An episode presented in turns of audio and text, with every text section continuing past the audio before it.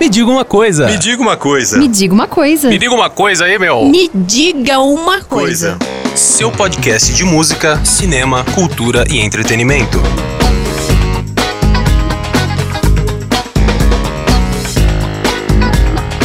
Uma lei aprovada na Câmara de Araraquara estabeleceu a Semana Municipal de Combate à Gordofobia, que será celebrada sempre numa data próxima ao dia 10 de setembro. O projeto é de autoria do presidente da Câmara Municipal, vereador Paulo Landim, a partir de uma reivindicação de movimentos da sociedade. Antes da votação na Câmara de Araraquara, o tema foi defendido pelo professor Rodrigo Magosso, que é o convidado de hoje do nosso podcast. Rodrigo Magosso é formado em Educação Física e veio aqui para a gente discutir esse tema tão importante, tão pertinente. Primeiramente, Rodrigo, professor Rodrigo, muito obrigado por aceitar participar aqui com a gente dessa conversa sobre um tema bastante importante. Bem-vindo. Muito obrigado, Luiz. Eu é que te agradeço por essa oportunidade fantástica de poder usar esse seu canal para divulgar uh, não só esse trabalho, mas esse tema que é, é muito impactante na nossa sociedade hoje. É, a gente percebe a atualidade dessa discussão quando se percebe que o Brasil, de algumas décadas para cá, isso vem se acentuando no período mais recente, passa a tratar todas as formas de preconceito, classificando esses preconceitos e tirando do senso comum das brincadeiras, da prática do bullying. Tem gente até que é, considera saudável, natural, essas brincadeiras, esses apelidinhos, e a gente vem encarando a questão na complexidade que ela traz. Né, dos impactos sociais na pessoa que sofre esses preconceitos, preconceitos de toda ordem, de gênero, é, enfim, de raça, e também o tema da obesidade. E é aí que você entra, né, Rodrigo? Como é que você definiria a gordofobia? Isso, exatamente nesse tema que eu tenho entrado, né? E, e até nesse aspecto, pegando um gancho aí, antes de definir a gordofobia, do que você falou, uma notícia muito importante é que ano passado começou a tramitar um projeto de lei federal para incluir a gordofobia no crime de preconceito, junto com o racismo, junto com a LGBTfobia e outras manifestações, né, preconceituosas. Então, uh, já podemos ver o seguinte, né? O nome já indicava, a gordofobia é uma forma de preconceito. Mas a gente tem hoje, Luiz, dois uh, termos que são muito importantes aí: viés do peso e gordofobia. O uhum. viés do peso é, significa nós termos ideias erradas a respeito do peso corporal. Por exemplo, achar que uma pessoa só por ser gorda é uma pessoa doente. Tá? Agora, a gordofobia ela acontece quando o corpo gordo ele perde direitos, ele perde acessos, ou quando uma pessoa é hostilizada por ser gorda. Isso é a gordofobia. Então, a gente tem um, um caso recente, manifestação mais clara da gordofobia, como até como, uma, como algo estrutural, foi daquele rapaz que morreu numa ambulância porque ele não tinha é, estrutura de atendimento nos hospitais. Tentaram três hospitais e nenhum deles tinha estrutura para atender alguém com o peso dele. Então, isso é estrutural, tá? É, isso é o corpo gordo perdendo acessos. Então, é, é isso, é quando o corpo gordo perde acessos e direitos, ou é quando nós temos essas atitudes negativas e preconceituosas a respeito do corpo gordo. Aí a gordofobia se manifesta.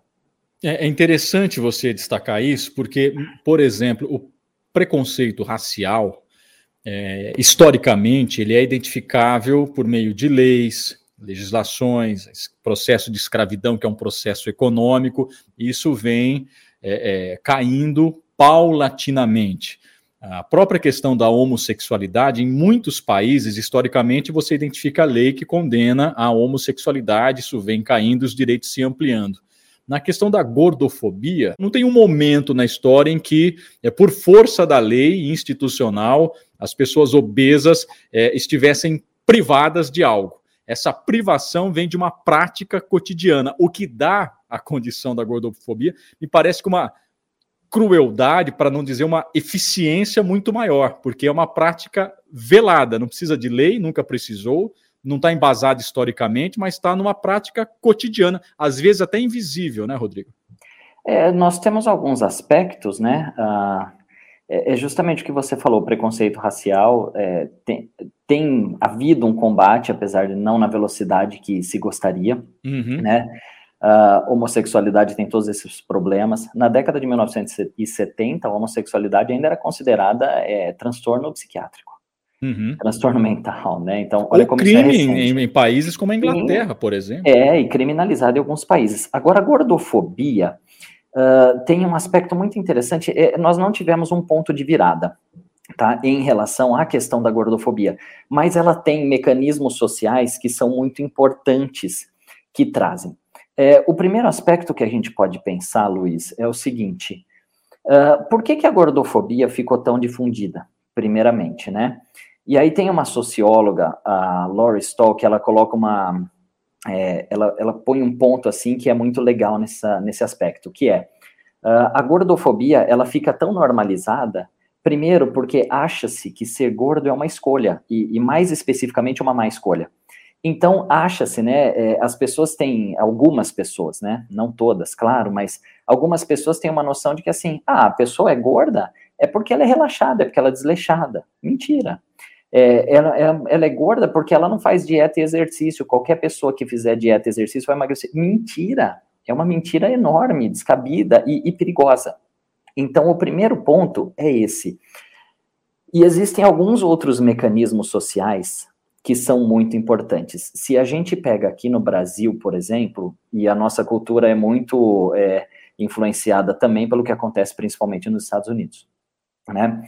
Brasil, Estados Unidos, aonde que nós temos, é, e em vários outros países também, onde que nós temos maior incidência de obesidade? Na população pobre e na população negra. Tá? Agora, uh, ter preconceito com pobre fica feio, e o racismo já está já está um pouco mais combatido, já está até criminalizado e a gordofobia ainda não. O racismo né? talvez não seja assumido, jamais vai ser assumido. É, não pode, né? Alguns é. assumem, mas, mas, mas aí você consegue criminalizar. A gordofobia ainda não, né? Uhum. E aí, é, então, como se tem muito preconceito com essas classes, isso veio principalmente lá dos Estados Unidos. É, quem eram as pessoas obesas? Pessoas negras, imigrantes mexicanos, né? Então, para não falar que era por conta de ser negro, para não falar que era por conta de ser latino, eles faziam o quê? Ah, vamos para cima do gordo. Né? Então, e aí a, a, a gordofobia foi se instalando. E, e quando se, se acredita que a obesidade em si é um problema de saúde, criou-se então o que deveria ser um, o que seria uma guerra obesidade. E a guerra obesidade virou guerra é, contra a pessoa obesa. É, você ninguém ninguém culpabiliza uma pessoa por ter um câncer, por ter uma artrose, por ter hipertensão, por ter diabetes, mas a pessoa é culpada por ser gorda, né? Então assim é, é, é, é a única é considerada doença, existe esse critério, mas assim para quem considera ela doença, né? É, culpa o doente e, e são raríssimos os casos que isso acontece mas no caso da obesidade se culpa a pessoa que está supostamente doente pelo problema dela. Outros problemas de saúde não. Então, Quer dizer, então você está colocando em xeque essa máxima que é repetida por médicos de diferentes especialidades, inclusive, de que a obesidade é necessariamente uma doença. Você não compactua necessariamente com essa máxima. É, na verdade, assim, é, para a gente falar que é uma doença, existem alguns critérios, né? Uhum. E, e, existe hoje, né, naquele chamado Cadastro Internacional de Doenças, né, o CID, uhum. existe uma sigla da obesidade, a sigla E66. Uhum. Né, então, um, então, vários problemas tem lá. Né? Então, se você quebrar o, o, pé, tem ali um CID lá que vai, vai, ficar, vai vir ali, que é o registro lá de uma fratura específica em tal lugar. Então, existe esse, esse conceito. Agora, o grande problema, a minha grande discussão é a seguinte, Luiz. Agora, a, é o peso corporal que causa problemas de saúde? E, e isso veio de estudos que, na verdade, mostravam assim: olha, quando eu comparo pessoas de IMC considerado normal e pessoas com IMC elevado, nas pessoas com IMC elevado, a gente tem maior incidência de diabetes, de hipertensão, síndrome metabólica, uh, insuficiência cardíaca, né, e outros problemas, maior uh, uh, a mortalidade por infarto, por exemplo, é maior.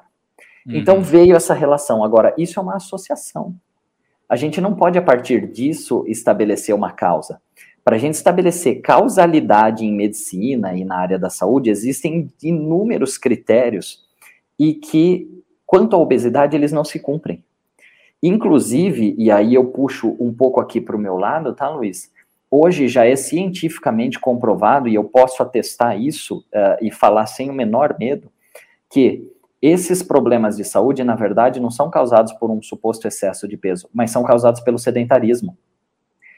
Porque uma pessoa gorda, fisicamente ativa e que tem bom, bom condicionamento cardiorrespiratório, essa pessoa ela está num grupo que tem muito menos chance de ter problemas do coração e de morrer do coração do que uma pessoa que é magra, mas é sedentária e tem baixo condicionamento cardiorrespiratório. Mas no nosso senso comum, essas coisas estão muito associadas, sedentarismo e obesidade é que a prática cotidiana de atividade física ela vai de encontro à obesidade, ou seja, é uma forma de combater. Se você é, se propor a prática cotidiana de exercício, associada a uma alimentação dita saudável, é, você tende a não se enquadrar mais, ou pelo menos se livrar do que seria essa condição de obesidade.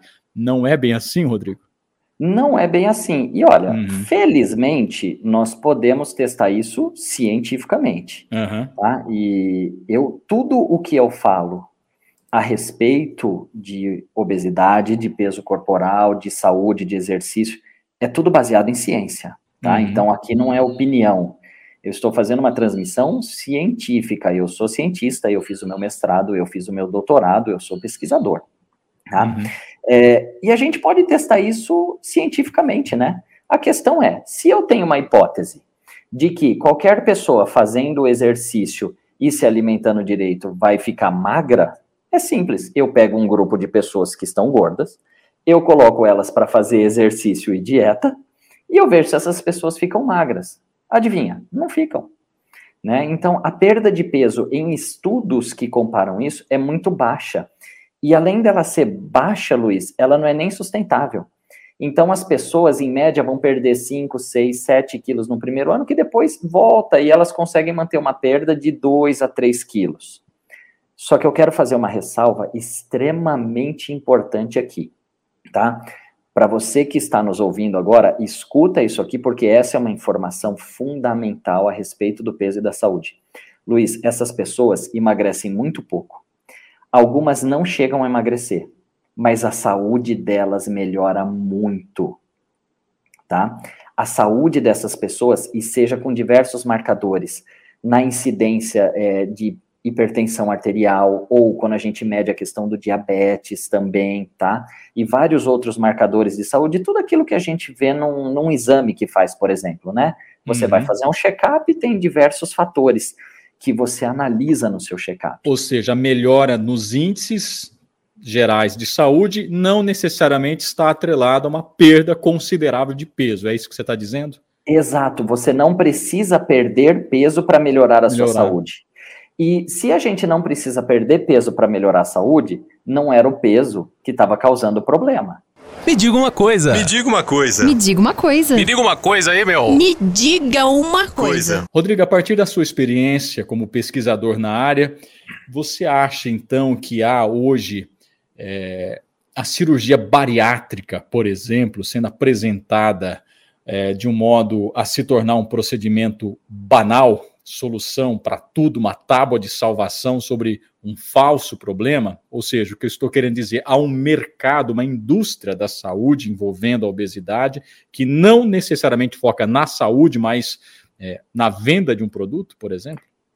Pode acontecer, é, é, claro que a gente não pode generalizar e eu não posso falar, olha, qualquer cirurgião bariátrico está com esse interesse, né? Uhum. Mas pode acontecer. Por quê, Luiz? Você imagina uma pessoa que acaba indo buscar a cirurgia bariátrica. Essa pessoa, a vida inteira, ela ficou ouvindo que ela tinha que emagrecer e que era por conta da saúde dela. Não é. Tá? E ela tentou fazer dieta uma, duas, três, cinco, às vezes seis vezes. Ela perdeu um pouquinho de peso e ela recuperou o peso que ela perdia, às vezes mais. Ela tentou fazer exercício na academia. Eu já atendi pessoas na academia uma mulher que falou: "Não, eu sou eu sou obesa desde criança", né? Então, desde criança ela era gorda e ela tentava emagrecer. Já fez alguma dieta? Ela falou: "Já fiz todas". Já tentou treinar em academia? Já tentei treinar em outros cinco lugares e não consegui. Então você imagina uma pessoa que já tentou todas as dietas possíveis, que já tentou ir, é, é ir para várias academias e ela não conseguiu perder peso, sendo que isso sempre foi colocado como grande objetivo para ela. Aí falam, olha, com a cirurgia bariátrica você vai perder 30, 50, 70 quilos, quer dizer, o, o que você supostamente precisa perder. Aí a pessoa vai para a cirurgia bariátrica. Só que nós precisamos considerar também que a cirurgia bariátrica traz uma série de complicações. A pessoa tem que fazer suplementação, uh, muitas pessoas têm reincidência do, do aumento de peso. Muitas pessoas recuperam o peso após cirurgia bariátrica. Né? Então, existem alguns cuidados que, sem, que têm que ser tomados. Né? E, claro, que sempre vai ter um outro profissional que vai tentar aproveitar disso, né? para falar: olha, você precisa fazer uma cirurgia. Tá? Eu fico aqui pensando e quero que você é, expresse aqui a sua opinião sobre é, esses programas de TV, especialmente na TV paga, que trata a questão é, de pessoas obesas. Eu me refiro principalmente, talvez o mais famoso dos programas seja um que no Brasil chama-se Quilos Mortais, que é um produto, na verdade, importado, é americano, é transmitido aqui em alguns canais. Não sei se você já teve a oportunidade de assistir. Se existe algum tipo de contribuição desses programas para essa discussão, ou se ao contrário, né, quando um programa chama-se Quilos Mortais, ele está colocando realmente é, a obesidade como é, algo nocivo necessariamente à saúde, acaba reforçando esse estereótipo da gordofobia. Nossa, que tema fantástico, que legal a gente conversar sobre isso, Luiz. É... Já assistiu Quilos Mortais? Eu não assisti. Não e, assistiu. Olha, não, e sinceramente, já me falaram disso e eu, sinceramente, é, não tive é, a menor pretensão de assistir. Talvez seja até interessante para a discussão da gordofobia, mas é, então eu não vou poder falar desse programa é, especificamente. Certo. Mas, em geral, os programas, realities de emagrecimento, é, gostam de mostrar a pessoa como. Olha, tá aqui essa pessoa que é preguiçosa, que não faz nada, essa pessoa uhum. que só come besteira, né? E, e aí leva o público ao deleite mostrando uma pessoa gorda sofrendo. Olha aqui, ó, uhum. tá pagando por ser gordo. Agora vai ter que se matar de treinar, agora vai ficar sem comer o que gosta, vai passar fome. E, e quando a gente coloca nessa perspectiva, né, é, isso é gordofóbico, porque isso patologiza o corpo gordo, ou seja, coloca o corpo gordo como doente. Quilos mortais, é, eu não preciso é, é assistir ao programa para entender pra, do que se trata. É, e para falar assim, para poder falar, olha, quilos mortais, você está dizendo que quilos matam. Você está dizendo que obesidade mata, que o corpo gordo é doente. Portanto, isso é enviesado, tem um erro embutido de você falar isso das pessoas. E veja que nunca se vai é, nem na, uh, nas verdadeiras causas de problemas. É só assim, tá doente porque tá gordo, tá gordo porque é preguiçoso e come mal. É, é reducionista. Então, isso reforça aquela visão que se tem de pessoas gordas, são desleixadas, preguiçosas, não se cuidam, não têm amor próprio e vários outros, várias dessas outras manifestações preconceituosas contra o corpo gordo. Já que a gente está falando da mídia, do papel da mídia nessa discussão, tem dois assuntos que eu queria trazer nesse bojo. O primeiro é se é, a propagação da chamada moda plus size, que há 15 anos ninguém ouvia falar o termo, enfim, ou essa sessão numa loja de departamento, e hoje é comum, né, se faz disso até um apelo de venda. É, se isso é saudável, no sentido de que ao invés de combater, é, dá a possibilidade da pessoa é, gorda ou obesa né, ter um espaço em que ela se sinta bem, com uma roupa adequada ao seu corpo. Você acha isso é, saudável? Isso sim é um combate à gordofobia, Rodrigo? Eu vejo como sim, tá? Por quê? Porque quando nós damos o acesso ao corpo gordo, nós estamos mostrando que o corpo gordo não é inadequado. Tá? Então, quando uma pessoa gorda chega para comprar uma roupa e não tem nada do tamanho dela, nós estamos dizendo que ela é inadequada, enquanto que, na verdade, inadequado é o mercado. Tá? Agora, o único cuidado é que, em muitos casos, é, é a moda plus size peronomútil, né? Quer dizer, é, ah, é moda plus size, mas não chega ali a, a diversos tamanhos. As modelos apresentadas nesses catálogos, exatamente isso, né? Peronomútil, não são as modelos necessariamente gordas, autenticamente, não, digamos assim. Né? Não, não, em geral não. Existem algumas, mas em geral não. E já, já se gerou polêmicas também de modelos que eram chamadas de plus size, que a gente falava assim, mas, mas cadê o plus desse size aí dela? Né? Então, é, isso aí é um problema. É, historicamente, eu vou fazer um, um, rápido, tá? Uma rápida contextualização à vontade. histórica. Ah, inclusive, culto, o culto ao corpo magro começou, acredite ou não, por conta das ferrovias. Olha que coisa louca. No final do século XIX, segunda metade do século XIX, lá nos Estados Unidos, começou-se a, a, a se instalar ferrovias pelo país todo.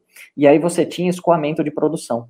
Até então, como é que as, as pessoas, e em especial as mulheres, que são sempre quem sofre mais com a gordofobia tá? e pressão estética, até então, como é que as pessoas se vestiam? Elas iam na, numa costureira local e faziam a roupa delas. A partir do momento que você tem ferrovias escoando produção a um custo muito baixo para o país todo, você começa a ter empresas que produzem vestuário em larga escala.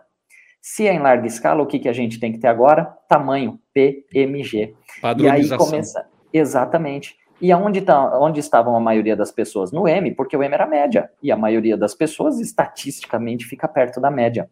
Né? E aí foi onde o corpo gordo começou a ter algumas é, dificuldades. Esse é um dos fatores que faz com que uh, a magreza seja cultuada né, por conta daquela questão das roupas, ó, é mais fácil eu vender essa roupa aqui, então vamos jogar que esse aqui é o padrão para mulher, né? Então, olha como vem essa questão da roupa. Isso aí nós estamos falando já de, de, de século XIX, nós estamos falando de 150 anos para cá, né? Agora, já que eu disse que tinha dois assuntos referentes a papel da mídia, o segundo seria o The Whale, o filme A Baleia, que uhum. ainda está em cartaz em algumas salas de cinema, mas que ganhou destaque nos últimos meses, inclusive porque é, deu o, o, Oscar ao Brandon Fraser pela interpretação do personagem, que é um obeso mórbido, um obeso, inclusive, terminal, que no filme a obesidade aparece como sintoma, consequência de transtornos de traumas emocionais, psicoemocionais. Você assistiu ao filme, Rodrigo? Tem muita acusação de que o filme é gordofóbico e há muita defesa de que não, de que o filme, é, em que pese não ser uma obra de arte, ele expõe realmente essa condição da dificuldade de mobilidade, é, de interação social das pessoas obesas, da baixíssima autoestima que essas pessoas têm, é, de não se reconhecer no espelho, enfim. O que você achou do filme e a discussão que ele propõe? É, eu realmente assisti ao filme, né? É, alguns aspectos, assim, por exemplo, a atuação do Brandon Fraser no filme achei realmente primorosa, né?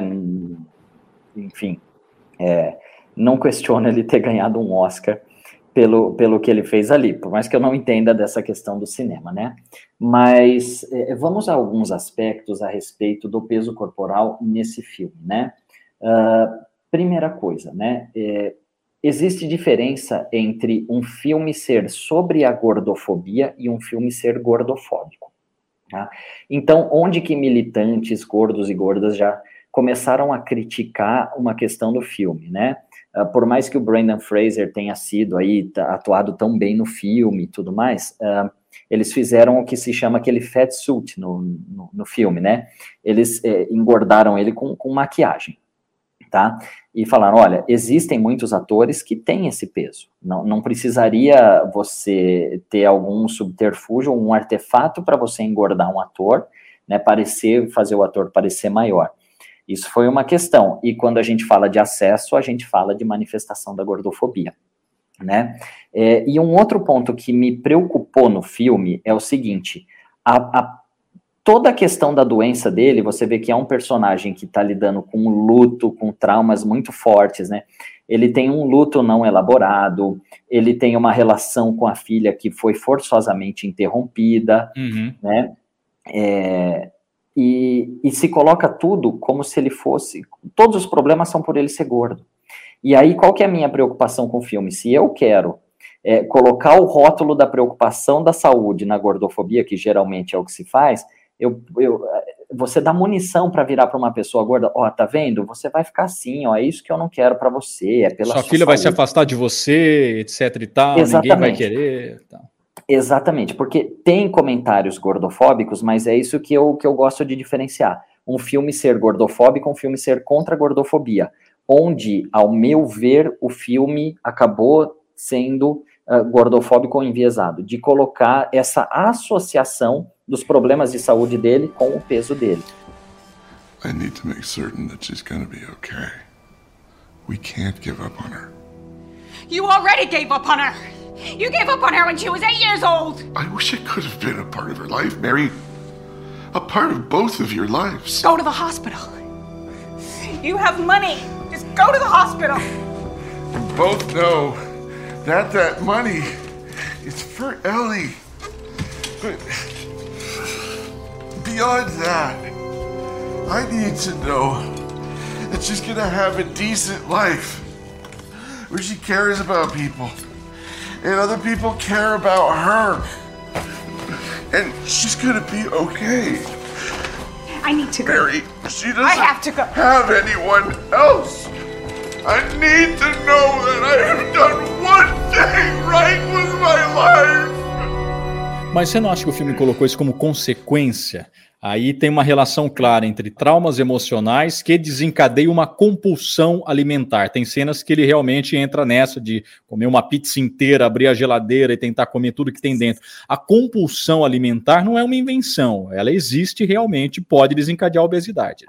Realmente, a, a, a, a compulsão alimentar, os episódios de compulsão alimentar acontecem, é uma coisa muito séria, muito séria né? E, e aí a gente inverte a jogada, porque se uma pessoa tem é, episódios uh, frequentes de compulsão alimentar, é claro que ela tem tendência a engordar. Só que aí é, o peso é uma consequência da compulsão, e aí e às vezes se inverte o jogo falando, ah, mas é você que não está se cuidando.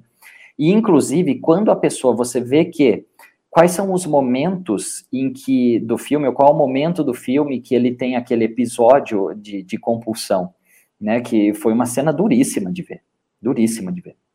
É, é o momento em que, assim, ele tá naquele pior estresse psicológico possível, né? E, e olha só que, que coisa irônica, se é que eu posso usar esse termo, Luiz. Quando as pessoas sofrem com a gordofobia, elas têm muito mais tendência a episódios de compulsão alimentar. Você fazer pressão para que uma pessoa emagreça você gera episódios de compulsão alimentar. A pressão para que as pessoas percam peso faz com que as pessoas engordem, faz com que as pessoas tenham dificuldade de perder o peso. É, então, o tato de profissionais de saúde tem que ser é, é muito cuidadoso nesse aspecto. Rodrigo, voltando então a Araraquara, nossa realidade, como o tema está sendo proposto aqui por meio de uma semana municipal de combate à gordofobia. Como você espera que essa semana ajude a debater o tema e quais ações você espera do poder público que essa semana, que essa reflexão desencadeie? É, essa foi uma, uma conquista muito grande, uh, eu considero uma conquista pessoal muito grande, do vereador Paulo Landim, da Câmara dos Vereadores de Araraquara, a sessão foi fantástica, né? E, e assim, e, e uma conquista para a nossa cidade de Araraquara, tá? Porque eu vejo a importância de nós combatermos a gordofobia, Luiz, em dois aspectos aí. A gente precisa educar a população e nós precisamos educar profissionais da saúde, no sentido de que a formação em saúde no Brasil, educação física, que é minha área, medicina, fisioterapia, nutrição, é uma formação enviesada em relação ao peso. De que a gente precisa combater a obesidade e nós não precisamos, a gente precisa olhar um pouco além disso. Então, o que eu espero com essa semana de combate à gordofobia, com a proposta que nós tivemos desse, disso que é parte de um projeto maior ainda, tá? É, a minha expectativa é que nós consigamos mostrar para as pessoas é, começar a quebrar essas visões erradas a respeito do peso corporal e do corpo gordo, tanto com a população em geral, quanto na, na área da saúde. Então, as ações vão ser essas, né? Uh, eu vou propor ações nas universidades aqui em Araraquara, tá? Nós vamos fazer proposição de ações literárias, também artísticas, culturais, então a gente vai combinar é, uma, uma série de ações que nós vamos fazer a respeito disso, né? Para mostrar, olha, gente, o corpo gordo não é um corpo doente, o corpo gordo é um corpo que tem direito ao acesso às estruturas da cidade e ao exercício físico, né? Porque é, existe essa ambivalência que falam que a pessoa gorda ela tem que, ah, é, que ela não se exercita, só que aí quando ela vai para um ambiente de exercício ela é hostilizada, é, é, fica difícil de entender, é incoerente, né? Então, a nossa ideia é começar a chamar atenção para a população, colocar isso nas rodas de conversa. Puxa vida, será que, é, será que esse comentário que eu estou fazendo aqui é gordofóbico, é preconceituoso? Será que eu preciso mexer com isso? Eu vi, por exemplo, uma vez um vídeo uh, no YouTube, se eu não me engano, foi da Rita Von Hunt. É, fantástica, né, a Rita. E a, a Ritinha, né, como ela diz ela é fantástica. E mostrando algumas expressões que são racistas. E eu me peguei, e tem muitas expressões que eu me peguei e falei, caramba, eu uso isso. E a partir disso, isso é, entrou no, no meu dia a dia para falar assim, nossa, eu preciso ter cautela com esse determinado tema. Eu espero e instilando na nossa população aqui de Araraquara essa reflexão a respeito do corpo gordo e que a gente comece a ver no nosso dia a dia, é, rever alguns dos nossos atos, que muitas vezes a gente nem sabe que a gente está fazendo. Não é por mal que a gente faz isso. Quando um profissional da saúde fala para uma pessoa, olha, você tem que perder peso, não é por mal. É porque realmente é, foi passado isso para ele, mas eu, eu tenho os dados científicos agora para a gente tentar quebrar isso. Eu sei que as pessoas muitas vezes não fazem por mal, mas às vezes a gente ainda está errando. Então, quem sabe a gente vai começar a corrigir alguns desses erros né, bem aos poucos, tudo bem, mas que nós estejamos assim no caminho dessa correção. E isso passa, por exemplo, por pensar uma catraca no ônibus que não seja vexatória para a pessoa que não consegue passar ou tem que passar num aperto danado. Isso passa, é, você falou sobre isso na Câmara, né? As cadeiras, não só no cinema, mas em outros espaços, enfim, a hostilidade do espaço público e privado em relação a esse corpo. Exatamente.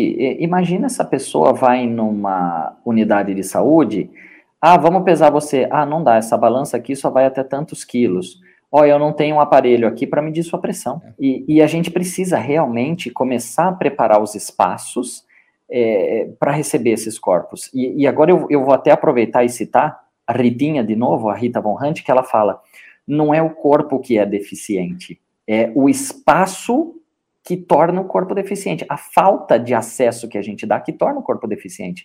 Então, o corpo gordo, ele não é um corpo inadequado. Não é um corpo que tem que ser combatido.